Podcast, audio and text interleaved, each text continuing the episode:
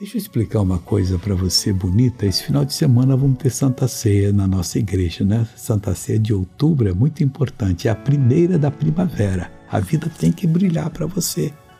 Meu irmãozinho, tem que as flores têm que nascer, os passos têm que cantar para você. Então vai ser sábado é, 9, 14, 18 horas e domingo vai ser 7, 9, 11, 14, 16, 18 e 20 horas, vindo São João 7, 9, 1. Diz a Bíblia que o sábio teme e desvia-se do mal, ele é prudente. Mas o tolo fica e ele se encoleriza-se e dá-se por seguro, ele encoleriza-se e dá-se por seguro. Vai pagar um preço tremendo.